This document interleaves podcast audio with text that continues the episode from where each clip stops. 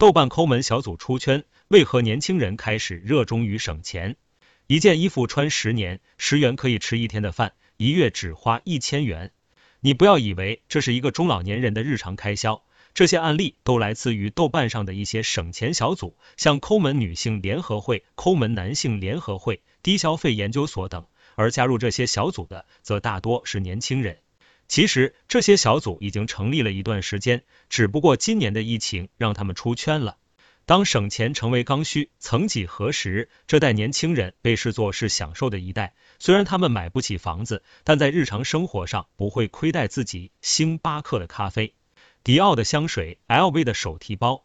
这些仿佛都是一个白领丽人的标配。但随着近些年全球经济的滑坡，消费降级，隐形贫困人口开始出现，价格低廉的拼多多逐渐占领市场，人们开始减少消费的频率，并关注价格是否便宜。而今年让人们愈加意识到，省钱不再是一种选择，而是刚需。这背后反映的，则是一个残酷的现实，那就是青年贫困。麦肯锡通过对全球二十五个发达经济体的研究表明，年轻一代的收入。真实市场收入、工资加财产性收入普遍低于他们的父母。更让人不安的是，年轻人很可能会在一生的每个阶段都比父母穷。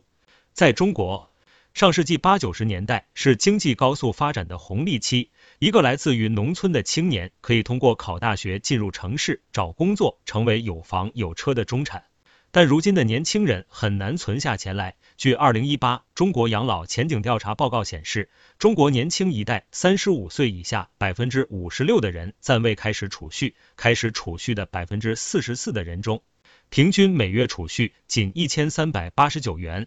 所以，对于很多年轻人而言，想要在大城市生活下去，就要学会如何省钱。虽然知乎上在北上广一个月没有一两万就根本活不下去的论调给人们一种刻板印象，那就是大城市物价高，每天基本的开销好几百是很正常的。但实际上那是人们花了很多根本没有必要的钱。不过也不要以为省钱就是一件轻而易举的事情，它非常需要技巧，尤其是如何用最少的钱过上相对体面的生活，那势必需要对生活的方方面面有很仔细的观察。比如在吃上面，花三四十元吃一顿是浪费。只要你去菜市场，就会发现这个价钱可以买到几天的菜了。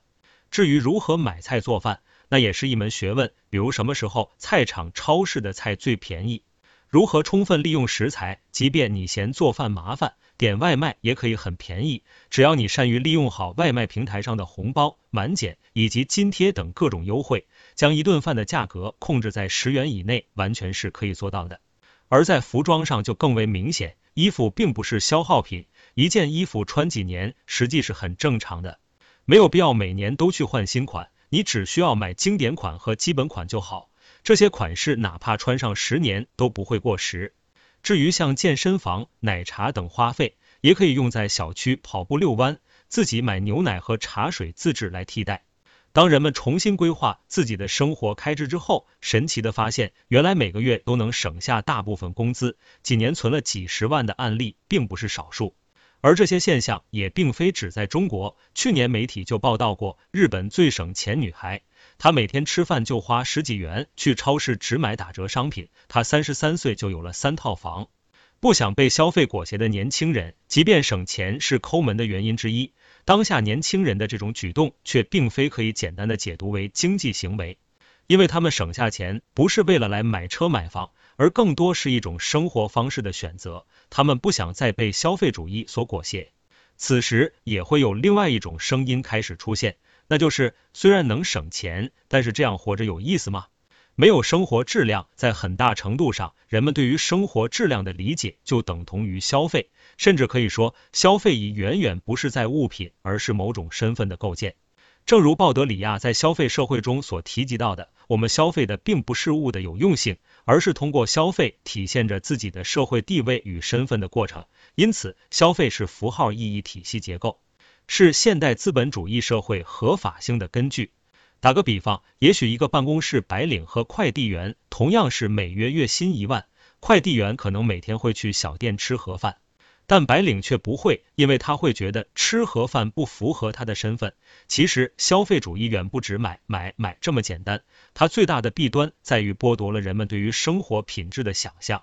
这就是为何有人在听说了这些省钱的方法后会产生不适，因为他们不自觉的认为那样的生活是不幸福的。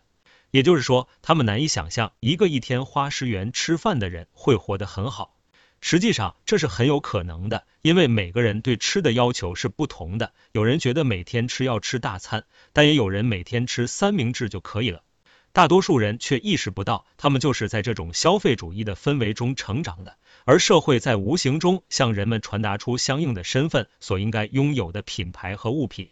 比如，一个成功人士就应该有跑车。有名表，而这实际是一种隐形的压力，让人们不自觉的去购买，以此去获得这个身份认同感。除此之外，消费主义还构建了一套貌似很先进的价值观，就像那个人尽皆知的美国老太太和中国老太太的故事。提前消费的美国老太太被视为会享受生活，同理，还有那句会花钱才会赚钱。在这套话语体系下，节俭和省钱都被认为是落后的。是物质匮乏留给人们的悲惨童年印记，是人格不健全的表现。于是，人们在媒体上经常看到了很多在家收废品、天天吃剩菜剩饭的老一辈的形象，仿佛以此来形成鲜明对比，即只有老年人才会去省钱。如果你热衷于省钱，那证明你已经老了。然而，真的如此吗？一个特质是否先进，是要看你从哪个角度去解读它。其实节省的背后，明明也包含着像自律、有规划，甚至是蒂欧根尼式的极简主义哲学理念。同时，纵观全球，你会发现最热衷于消费的反而是老白男，而年轻一代提倡的却是环保和自然。如此看来，豆瓣抠门小组兴起的背后，是当下年轻人想象另一种可能的诉求。他们不想只活在一个被消费主义定义的世界中。人类的快乐在很多时候源于某种满足感。收到快递时满足的是人们的占有欲，而发现自己今天又省下一顿饭钱了，也许就像是在游戏中打怪中又完成了一个任务一样，让人能从中获得一种使命感。而谁规定了只有买买买是乐趣，省钱就不能是乐趣呢？